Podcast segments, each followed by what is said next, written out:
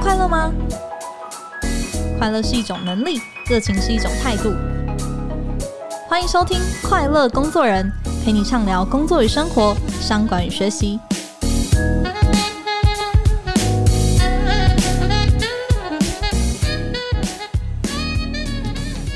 大家好，我是 Cheers 快乐工作人的副主编邵敏。诶，今天是我录这个节目的第八十集了。其实我很开心的是啊，陆陆续续都会收到一些听众朋友他们的私讯哦，告诉我说，诶，我的声音怎么样陪伴他们上下班通勤啊、开车啊、做家事的这些时光，然后甚至是可以陪伴他们去睡觉的，不知道是不是这个精彩度有点有待提升，是太催眠了，是不是？但是话说回来哦，其实有一个工作啊，它也是用声音在陪伴着大家，而且啊，可能一个人哦就可以长出七八个分身，而且更厉害的是，这些声音从小就陪伴着大家长大。诶，大家有猜到今天的主角吗？那让我们就先来欢迎今天的特别来宾。大家好，我是真心镇的小智，啊、还有火箭队的喵喵。小智跟喵喵怎么同时来到我们录音室了？对啊，你不知道吗？因为小智的那个旅程已经结束啦，所以我现在需要开发新的技能。好辛苦您了，今天还要来当我们 podcast 的来宾，真的是太稀客了。哎、不能开太久玩笑，不然大家真的会搞不清楚。说，哎、今天这集是发生什么事哦？今天为各位邀请到的一位来宾，你可能不知道他的本名，可是你一定有听过他的声音。就从神奇宝贝的小智、珍珠美人鱼的海斗，然后声影少女的白龙到灌篮高手的才子，哎、背后通通都是他，他就是从事配音工作超过二十年的汪世伟老师。欢迎世伟老师。大家好，我是汪世伟。哎、欸，老师真的很欢迎您今天来。您今天带着背后可能有没有三四十？你说背后灵吗？三四十个角色也跟我们一起来到录音 室了。对对对对对对。嗯，老师您自己刚刚。谈到的很多都是很知名的角色，嗯，而且默默的其实都是很多少男少女的初恋，对不对？对，我一不小心就成为很多少女的初恋，我也不知道为什么，但其实我是女的哦。对，大家可能都也蛮吃惊的这样。对，我后来有接触到一些小女生，也也已经不是小女生的小女生，就说啊，我以前好喜欢，她是我初恋，原来是女生哦。对，看到本人的时候，对，觉得哎。欸跟预期的想象中很不一样，不一样。对，那刚刚提到的这些角色里面，我很好奇，老师您自己觉得揣摩起来最难的一个角色是哪一个？揣摩起来最难的角色，我其实已经不记得了 啊，太多了。呃，因为一直都有更难的出现呢、啊。嗯，嗯，像您自己录过最难的角色是哪一个？我录过最难的角色，可能都是一些跟生活经验比较，就是我自己没有经历过的角色。嗯、比如说，我记得有一个《女人香气》，有一个韩剧。里面有一个妈妈，她就是知道女儿得癌症的时候，有一场哭的戏。我一直觉得我表现的很不好，但也没有机会再重来了，嗯、就是那种撕心裂肺的哭。对，但是因为我的人生经历里面还没有经历过，我也不想经历，嗯，所以我就觉得表现不是很好。对，这其实也是大家可能想到配音员的时候会觉得，哎，是不是就是对着稿念出来这样？但其实配音员很大的一部分，尤其是戏剧这一块，也是有很多演员的角色在里面。其实就是用声音演戏啊，嗯，所以我们必须要跟着演员的情绪，跟着戏里这个角色的情绪，嗯、然后要因为我们要配合画面嘛，所以也不能超过演员表演太多。对，所以我们要配合戏的情绪、剧情，然后再配合演员的演法。然后去完成这个东西，这样对。而且我觉得还有一个很难的，是不是还要对着他们嘴巴讲话的那个画面？对啊，对啊，对啊，对啊，想办法把那句话讲的长一点。OK，所以您拿到那个翻译过后的那个稿子，其实到现场配合的时候，还得在自己加。以前我们是拿到就是翻译稿，嗯，就是最早我开始配音的时候，所以全部都是自己加，哦，就会听起来更自然一点。对，因为会我们可以把它改的很像讲话。然后现在因为这样加的速度会比较慢一点，嗯，就有些人不是改词那么快的话，就会比较浪费时间。所以后来录音室都有找人来先顺稿子，先帮你把嘴数好，哦、就是大概多长，再帮你加多少字。可是因为这些就是很多都是刚开始学配音的学生，所以他们加字的。该怎么讲？还是得加的那么自然哦。Oh, okay. 他会加的，就是让你看得出来，他是为了加字在加字。哦，这背后其实都是专业跟学问，这真的很难解释。嗯，这也是要很多年的经验累积下来。就如果你去看，比如像顺丰妇产科，顺丰妇产科，我们就是全部看了稿子之后就全部随性发挥了，因为啊，全部随性发挥，当然是要看稿子啦。嗯、可是我们改稿子就全部随性发挥，因为它。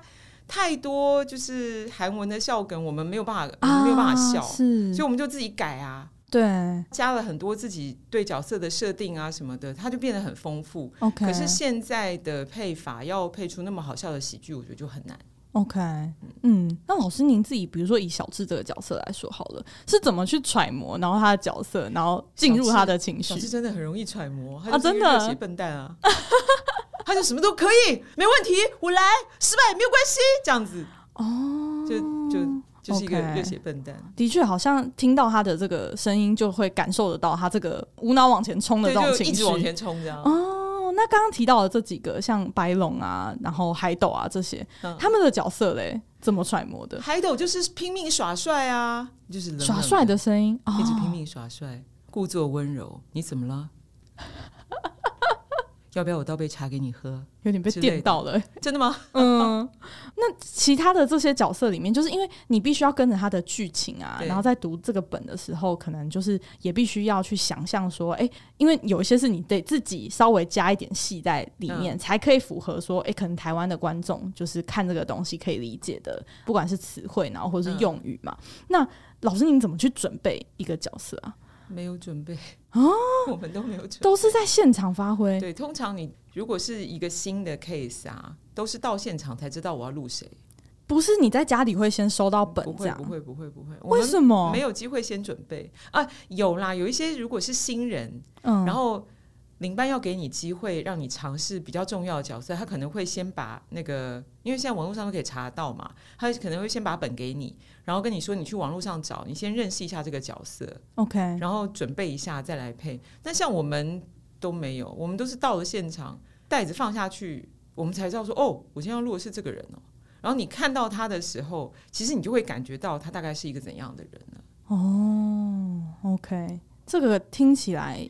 门槛蛮高的，就是你要能够临场反应。就我就说，配音是一个需要那感受能力很强的，而且是立马就要抓得到这个角色的感觉。也有一点慢慢练习来的啦。但是你要感受能力很强，嗯、你要看到这个东西的时候，你可以感觉到它大概就是一个，你一看就说这个是个白痴啊，那我就用一个白痴的声音配他，这样这是个。绿茶婊，我就用绿茶婊的声音配他，这样、嗯、就是还是要赶快给他一些关键字，然后一些角色的代入，可以很快的一些指引。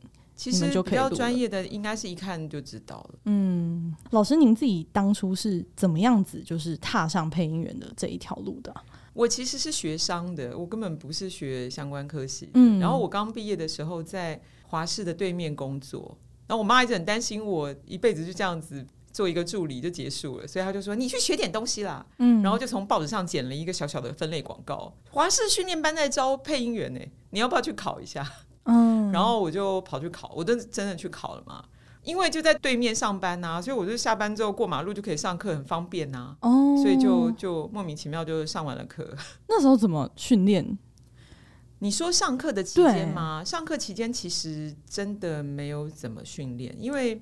一直到最后上实习课的时候，你才知道真正进录音室是什么样子。嗯，上实习课之前，你顶多只能念念绕口令啊，矫正一下你的发音，b p m f zh ch sh 这些的。但因为我是从小就参加朗读比赛，参加一大堆，所以我咬字方面都没有问题。OK，所以在那个上实习课之前，我是完全没有训练。嗯，但是因为其实我们也看到，就是像那个台北市的配音人员的职业工会的理事长、嗯、曹理事长，他在之前的访谈中其实有提到说，台湾目前配音工作大概就是两百到三百人左右，嗯、其实并没有那么多，而且在线上的可能大概就是百人，但是真的工作很多很忙的，哎、嗯欸，大概就三十几个。嗯，对，所以其实可以看到，即便老师您刚刚提到说，哎、欸，他的门槛可能相对来说。并没有到真的很高哦，就是你去接受这些训练，还是可以就是呃学得会的。但是其实真正能够活跃在这一行生存的，并不容易耶。这个就有很多面向来说了，因为其实案量没有那么多啊，嗯、就是大家对电视的需求一直降低，哦、所以需要配音的东西也就一直减少。比如说现在电视都播大陆剧，电视打开你随便转一轮，哦、大概有五台都在播大陆剧，对，然后三台在播实境节目。那真的需要配音的东西就变得很少哦，所以按量其实跟我入行的时候比起来少很多。哇，那怎么办？这样未来的配音员，未来的配音员，我其实我开始配音的时候，我就一直觉得最不会被淘汰的应该就卡通啊。嗯，因为小朋友一定要听国语，他才听得懂嘛。对，他一定要听中文，他才听得懂。所以就大家拼命配卡通吧。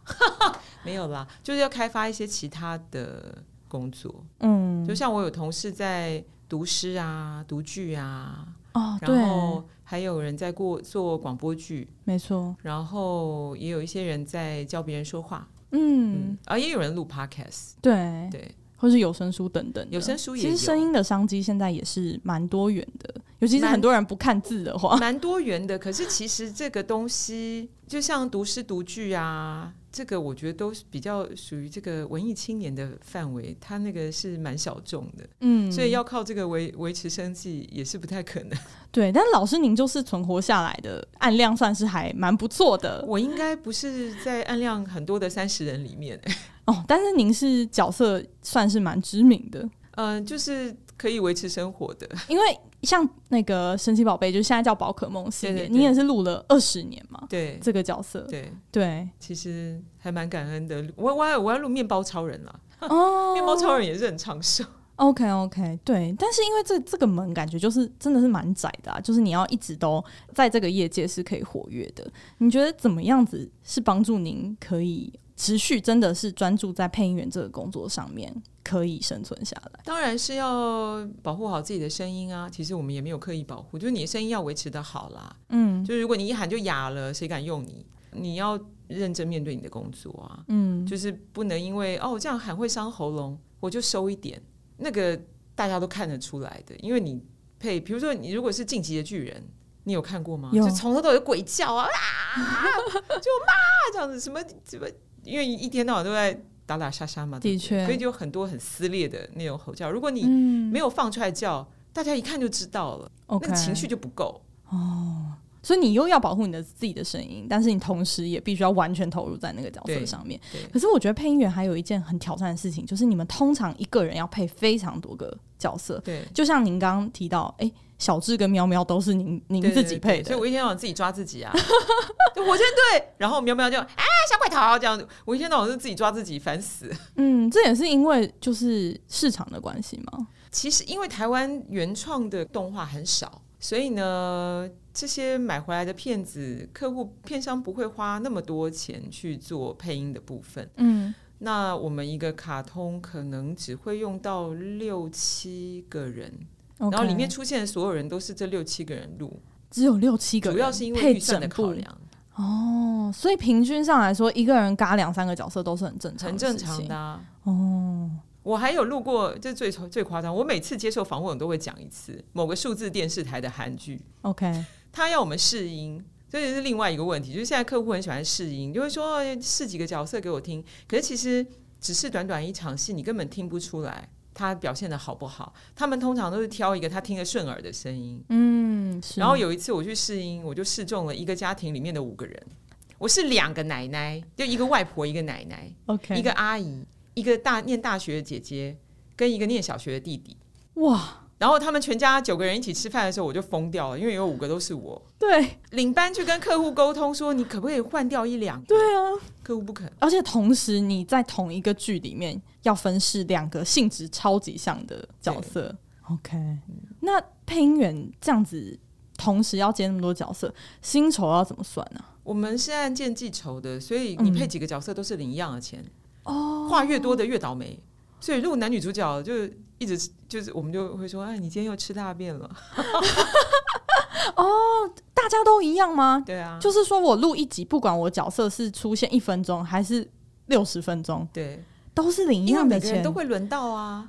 就是你录主角，如果你话很多，对不对？可是他们都戏会有一定的走势嘛。对，主角比如说认识、相恋、谈恋爱。他们感情稳定之后，戏就会转到别人身上啊。OK，别人的话就会变多了，oh, 所以就会轮流，或者是他们交往顺利，然后之后要想要结婚的时候，爸妈一直反对，那爸妈的戏份就会变多啊。嗯，所以就是大家都会遇到。OK，可是一定还是有人的角色多，有人角色少啊。比如说你一次嘎五个，啊、这个钱也是跟一个一样吗？一个一样啊。哎呀，那个这个还好，那个遇到那个，比如说韩剧那种婆妈剧主角常会昏迷，有吗？对，他一昏迷就昏迷好几集，然后他就只出来搭一点杂声，录一些不重要的角色，他也跟我们领一样的钱啊。你们都可以接受，就是这已经是这个这一行，我也总是偶尔会遇到嘛。哦，你偶尔也是有昏迷的角色，对对对对哦，或是什么、okay、那种婆妈剧常有啊，怎么掉到河里就消失就失踪了，然后失踪了我就哇。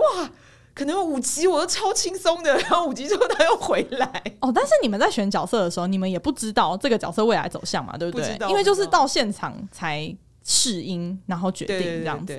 那配音员在接案的方式是大家都是自己接吗？还是说会有团队帮忙？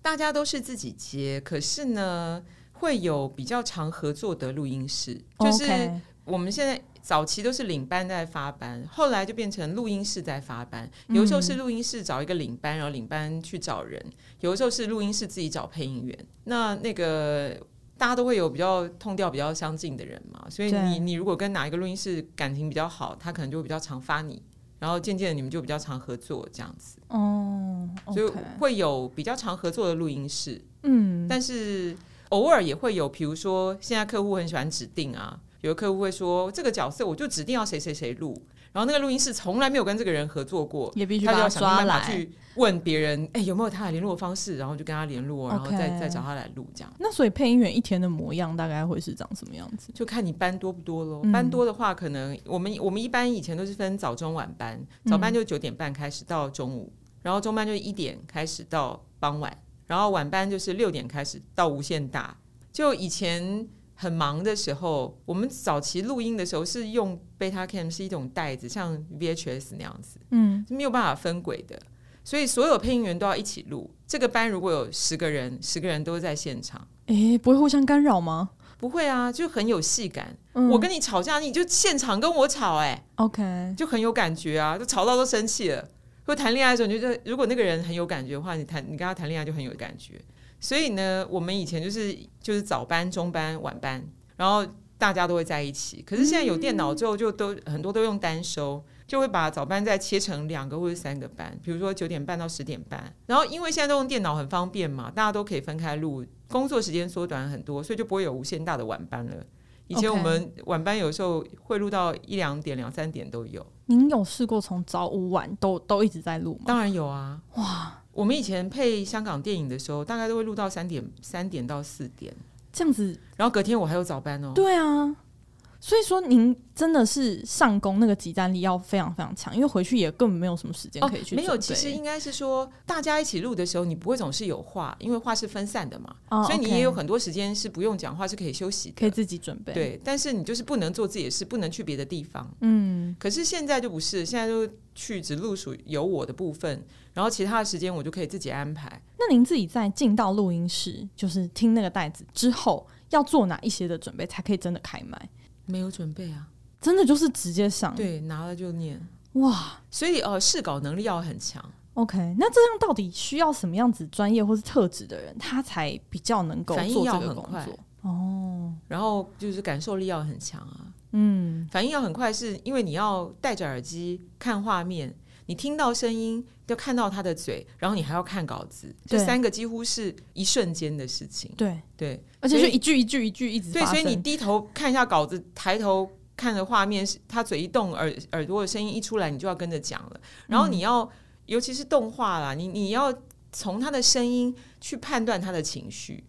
他如果里面声音很高昂，你就要跟着很高昂。有有时候你看稿子，同样一句话，你可以用各种不同情绪来表达嘛。所以你要用耳机的声音来推测，你要用多大的力量去。配这个角色，就配这句话这样子。可是因为台湾好像也比较少有这样子的专业的科系，或者说在过去求学的背景里面去培训，就是配音员嘛。嗯、那你刚刚说要养成这种就是反应很快，然后应变的速度，然后判断，这都是在一瞬间发生的事情。这到底要怎么练成这个专业？我们以前就是跟班啦，就是你就到录音室去，嗯，就坐在后面观摩先。对，你就坐在后面看着前辈怎么录、啊，因为以前还要学他们改稿子嘛。对，所以我要看他们看到这个词的时候，我可以，他们有有的比较好的会多多一份稿子给我，就我就可以拿着稿子看，就看到稿子上的词跟前辈讲的话怎么完全不一样，哦，然后我就想说，哦，那他是怎么改的，可以让他听起来更像讲话。OK，哦，哦，所以这个真的是有点类似师徒制这种，真的必须得靠模仿。对，然后呢，偶尔有什么欢迎光临啦，或者什么不重要的角色，就会说：“哎，那那个谁，你上来试试看。”然后你就戴着耳机，啊、第一次透过耳机听到那个声音，根本跟不到。OK，就是这，你低头还在看稿子，他已经讲完了。对对。哦，但这真的没有办法有什么技巧，就是只能用练习，用练习，就是练习，不断把那个速度练出来。而且这样听起来，那个好像要等到机会，有时候也是要从一些小角色，或者突然间，哎，哪一个演员今天没来？哎、欸，你怎么知道？我第一次就是这样。我以前就是华视训练班刚结束之后，跟班的机会很少，因为那个时候没有网络嘛，比较封闭，你也没有办法，我也不认识他们，我也没有办法自己打电话去问。我们只能翻电话簿哎，然后后来就是老师就介绍我去一个录音室，嗯、我就在那边跟班了两天。第三天的早上吧，有一个很重要的配音员他没有出现，哦、然后老板很生气，就说：“你你你你上去把他角色录掉。”我就莫名其妙就上去就帮他录了两集卡通。OK，然后那个老板就觉得，哎，这个人还可以用，留下来。所以我就留在那家录音室跟班了，这样。嗯，哇，所以机会都是这样子创造出来的。哦，对，其实运气很重要。嗯，而且因为刚刚讲都是个人接案嘛，所以自己的口碑得做得很好，对对，对，才会一直有源源不绝的人想要来。如果你迟到早退啊，也有人后来就就是这样，后来就没班了，就是迟到早退，然后录音的时候都在打瞌睡，到你的都不知道，也有啊。OK，后来就消失了。嗯，这个必须要非常非常自律跟敬业的。嗯嗯，其实刚刚老师提到好几个角色，就陪伴了蛮多大小朋友嘛。嗯、我听过老师之前谈过一件很有趣的事情，其实你也曾经帮很多妈妈们用小朋友喜欢的那个角色来配音，哦啊、然后叫他们起床啊，然后吃饭等等。我觉得这也是很另类的一个陪伴诶、欸。这个就是啥意思吗？对，就是额外出来的。反正我觉得蛮好。我还有哦。我还有录过，就是生日快乐的，就是有人私信我，跟我讲说，你可不可以帮我小孩录一个生日快乐啊？还有一些，对了，就是类似像这样，嗯，我想这些有那个谁录小叮当的那个，他有说过他，他他一直有一件很感动，是他帮人家求婚。用小叮当的声音求婚吗？对，因为他说那个女女生很喜欢小叮当，嗯、然后那男主角来就来拜托他用小叮当的声音帮他求婚。嗯，这些都是在电视荧幕之外，你们还可以施的一些魔法。就是我们其实应该怎么讲？我何其荣幸，我的声音可以陪伴大家长大。我自己也没有想过我的声音可以这样子，但我、嗯、这是配音比较长时间之后才感觉到，就是。到我走了，我有一些同事离开了，嗯、他们的声音都还留着，我们都还可以看得到，嗯，这是何其荣幸啊！没错，不过、啊、老师，你这个又谈到了另外一个问题，我觉得我们下半场部分，我想要进一步的请教老师，因为现在 AI 来了嘛，嗯、很多声音其实都可以去抓取过去大家的声音，然后用 AI 来做合成，嗯、像是 Beatles 啊，最近也用 AI 的辅助，然后可以再度合体，然后发歌嘛。那配音工作对这件事情会有什么样子的影响？那另外就是说，现在也有蛮多人在做。自媒体的一些创作，嗯、那他也需要，他不是配音员，可他要帮影片来做一个配音。那老师有没有一些实用的技巧来分享？我们在这边稍微休息一下，好我们等下回来继续聊。大家好，我是黄丽燕玛格丽特，我在广告界闯荡了四十多年，我遇过有各式各样的人问我品牌的问题，新创要不要做品牌？我们产品这么好，为什么价格拉不上来？资源不够，可以建立品牌吗？其实品牌不是花费。而是企业最大的资产，所以要如何让品牌力成为你最好的议价能力呢？我将在天下学习推出一门品牌课，深度的剖析品牌的思维与实践，敬请大家跟我一样期待哦。欢迎回来！诶，刚刚跟老师稍微聊到，就是 AI 这件事情，现在在各行各业其实都引起了一些诶小小的焦虑感，就是说，诶，我的工作会有什么样子的变化？那配音员。你有观察到已经有一些改变在发生了吗？当然有啊，真的哦。嗯，我就剉咧等，大家应该都有看到过吧？现在那个你看那个 reels 什么，那脸书的 reels 什么那种影片，都会有一些，比如说希拉蕊让他讲中文啊，没错，川普让他讲中文啊，他连嘴型都帮你修好了，我们连对嘴的功能都不用，都不需要了。我不知道以后要怎么办。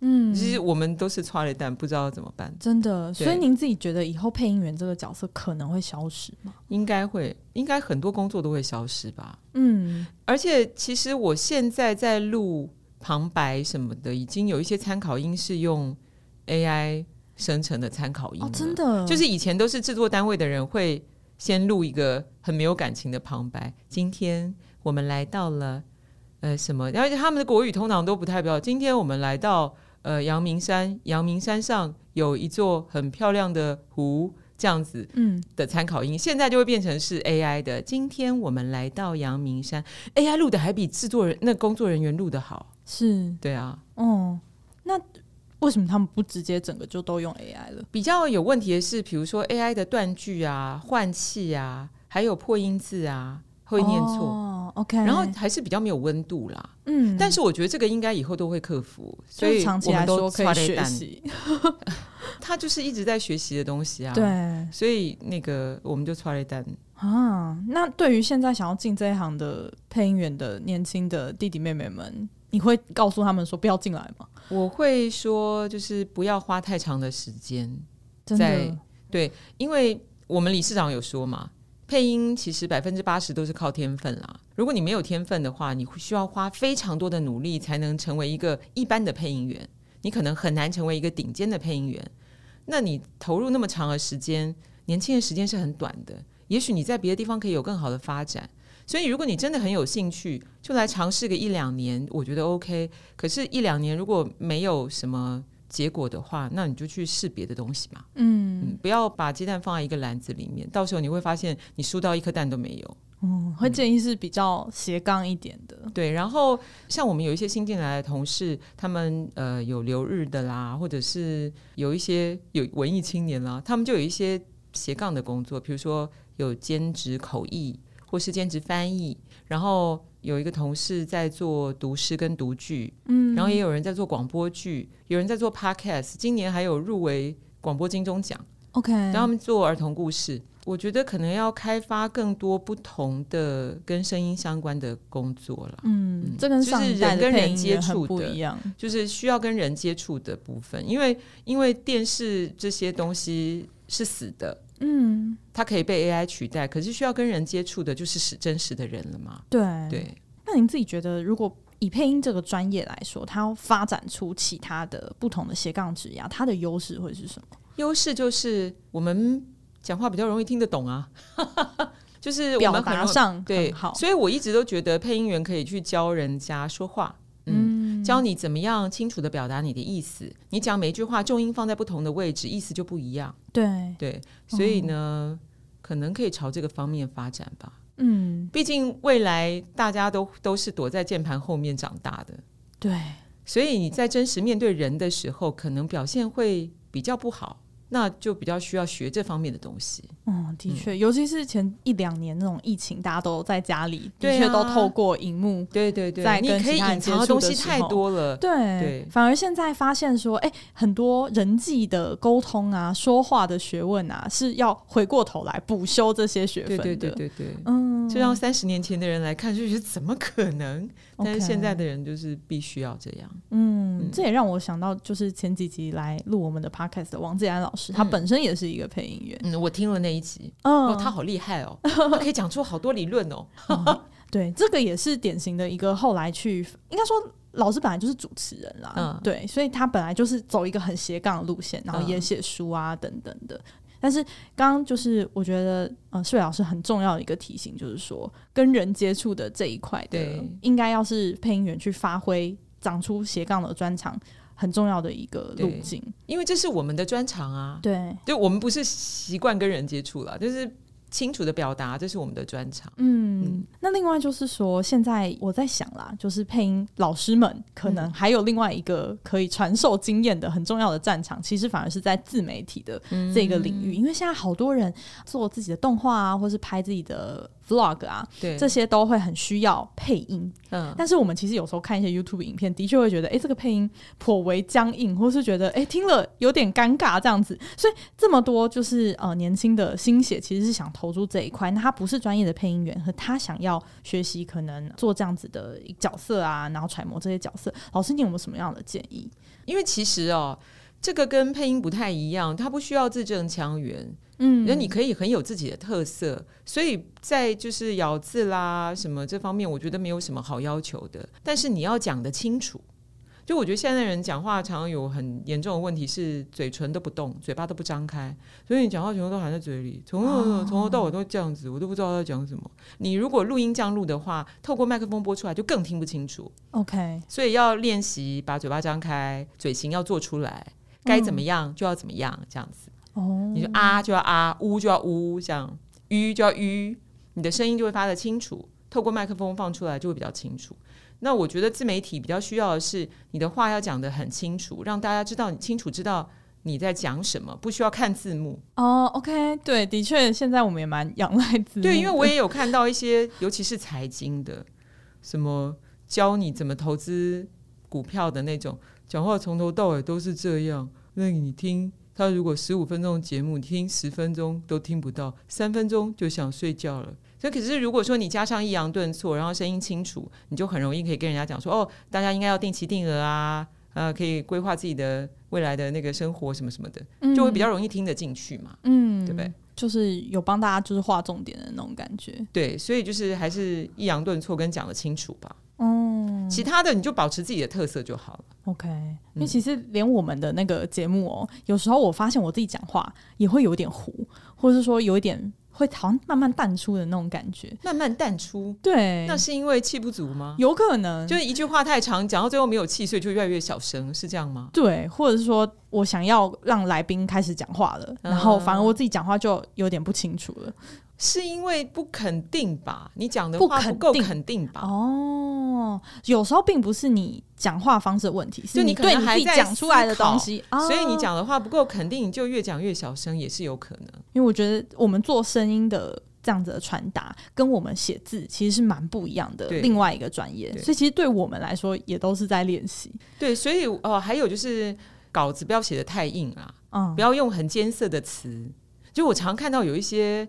年轻朋友很喜欢表现我有读书，然后就把很艰涩的词串在一起变成一长句。嗯，你听过去都不知道他在讲什么。你没有看字幕的话，没有看稿子的话，你都不知道他在讲什么。而且这种东西就不适合，对对，除非你想要做的就是一个这种类型的节目，要不然的话，这种东西就不适合。OK，你就要一个很像朋友在跟你讲话啊，但是讲的很清楚，你不用花很多心思去看稿子什么的，你就觉得有一个朋友在你旁边跟你讲你想听的东西。嗯嗯。嗯我觉得声音是很直接的，哎，就是他没有办法去隐藏，对，就是你是一个什么样子的人，对，非常容易从声音透露出来。不诚恳的话，很容易就听得出来。嗯，OK，不是像你说你越讲越虚的时候，你听的人可能就听得出来啊，他在想我们要讲什么。哇，这个压力真的很大。尤其是我们做声音的节目嘛，嗯、就是说讲的每一句每每一个字，它不像你写作的时候，你还可以回头去修。对对对对，对，对你声音是怎么样，你讲出来的话是怎么样。但自媒体不一样，它可以修啊，嗯，它可以它可以先写好稿，嗯，对，然后剪片重新来，这样子。对啊，哦，OK。所以刚刚写稿上，老师也特别就是提醒说，不要咬文嚼字，不要咬文嚼字。嗯，就算你写的是咬文嚼字的。那个稿子，你讲的时候也要把它讲的生活一点。嗯，嗯，那很多人会不会觉得说，我自己天生声音就没有说很好听，然后或是说我自己讲话就是可能发声上啊，大家本来就没有先天的，就是优势这件事情。嗯、那刚刚又讲说配音它很吃先天，那对于这些先天条件可能没有那么肯定的人，要怎么办？自媒体就真的没什么好担心的，你就是你的特色啊，嗯、你一个啪啪的声音，如果你讲得清楚，大家喜欢看，你的节目内容好看，大家也是会看啊。啊，的确，反而你的声音是很有辨识度的。对啊，如果有我，我最记得我有一次去清新补泉买茶的时候，那个女生说：“清小兵不佳。”你如果从头到尾都可以用这种声音讲话，然后你的内容很有趣，大家觉得有趣，愿意看的话，那就是你的特色啊。嗯，各种声音应该都会有他青睐的族群啦，只是大跟小的差异。是啊，嗯嗯嗯嗯。然后你如果这样做了，发现不行，你就再再慢慢调整嘛。OK。那老师，您自己做配音工作这么多年，你觉得最有没有曾经就是很怀疑说自己为什么要踏上这一行，觉得很困难的时候？其实我在配音的前面十年都一直在想，我要不要改行、欸？哎。啊，十年吗？因为这个工作非常的不稳定哦。我刚刚前面没有讲，就是都是录音室来找我们嘛，所以我每一档工作结束，我就是失业。对，所以我同时手上可能有三档东西在进行，但是每一档工作结束，我都开始担心我下一档在哪里。嗯，而且我们没有三节奖金，没有年终奖，没有年终奖金，那个劳保跟健保都是在工会，是，就是会觉得很没有安全感。嗯嗯嗯，但是后来渐渐习惯了这样的状态之后，我就觉得啊，好像也没什么不好的。因为我身边的同学，就算有很好工作，他也是会被裁员呐、啊，没有永远的稳定。他们中中年之后要转业一样困难啊，所以大家就认真经营好自己会的东西就好了。那支撑着你那十年，就是还是一直在这一行的那个动力是什么？当然就是很喜欢这个工作啊，嗯，因为每一次录到不同的角色，你都有不同的挑战，然后你跟不同的人合作，会擦出不同的火花。但是因为现在都是一个人录。就比较没有这种机会了。Okay. 可以前我们跟不同的人录，比如说录谈恋爱的戏啊，你跟一个很有感觉的人录，你就会觉得，哦，原来谈恋爱的时候应该要这样讲话。我以前怎么都不哦，我什么撒娇啊，还有很性感的声音，什么全部都是配音学会的。嗯，在没有配音之前，我只会直接这样讲话，就很。像我现在这样讲话，这样很直直率的，本来讲话的方式，对我本来讲话的方式就比较比较中性。嗯，那我所有的温柔的声音，比较感性的声音，或者是什么谈恋爱会讲的那种很恶心的话，都是配音的时候学的。OK，因为他就带你揣摩跟体验了很多不同的，因为我每天都在过不同的人生啊。OK，我就在体验别人的人生，然后我就真实好像真实经历过了一样。嗯。嗯所以我的人生就变得更丰富，我的感受就会变得更强烈。对，而且刚刚提到一出戏可能就要嘎五个角色嘛，欸、所以你同时体验的是五个对，我过了好几倍的人生。那您自己觉得，就是从事这一行到现在最有成就感的一个配音的角色是哪一个？最有成就感的角色哦，那大概就是小智了吧？嗯，因为你一直在录一个很冲、很直接的人。就渐渐受他影响，我就变得也比较积极，然后比较正面。碰到什么问题的时候，我会想，会想说没关系，我们就试试看，不会像以前先退缩。嗯，嗯，就冒出了小智的台词出来了，就会觉得哎，就是这样嘛，没关系啊，就试试看啊。其实我是有受到他影响的，嗯，嗯，然后我也希望，就是我的我我配的角色可以影响大家，让大家都变得更积极正面。嗯，那老师，您在下一个阶段有没有还想要尝试特别尝试什么样的角色？没有哎、欸，我什么都愿意啊。哦、啊，我们也有录过那种 H game 吗？就是从头到尾都是鬼叫鬼叫，就各种奇怪的、奇妙的台词的也有啊。嗯，就是我什么都愿意尝试。我觉得只要是跟声音相关的，我都觉得很好玩，完全不设限，完全不设限，反而可以体会。叫我录各种动物的叫声，我也很愿意。听说老师有录过那个鹦鹉说话的声音，对不对？哦，对啊。那个听起来超难呢、欸，真的吗？不会啊，不会啊，这感觉就很很伤身。真的不难，但是很累。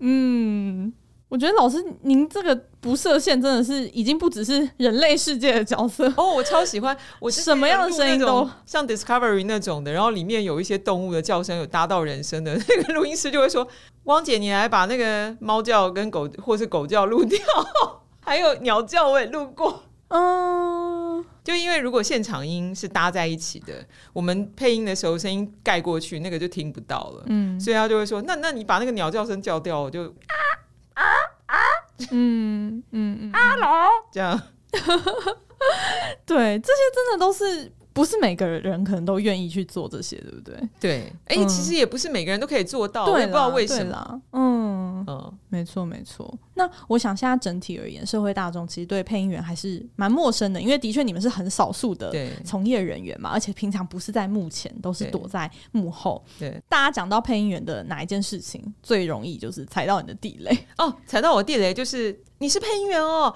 你配谁？那你讲一句给我听。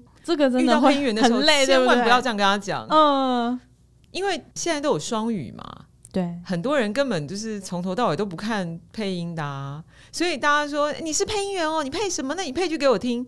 我讲了你也没听过嘛，何必这样？嗯、对不对？嗯，所以我就会说，我现在都会说，真的哦，听我配音要要付钱。对啊，这是一种专业耶。然后就会说哦，好吧，那算了。嗯，我觉得这也是。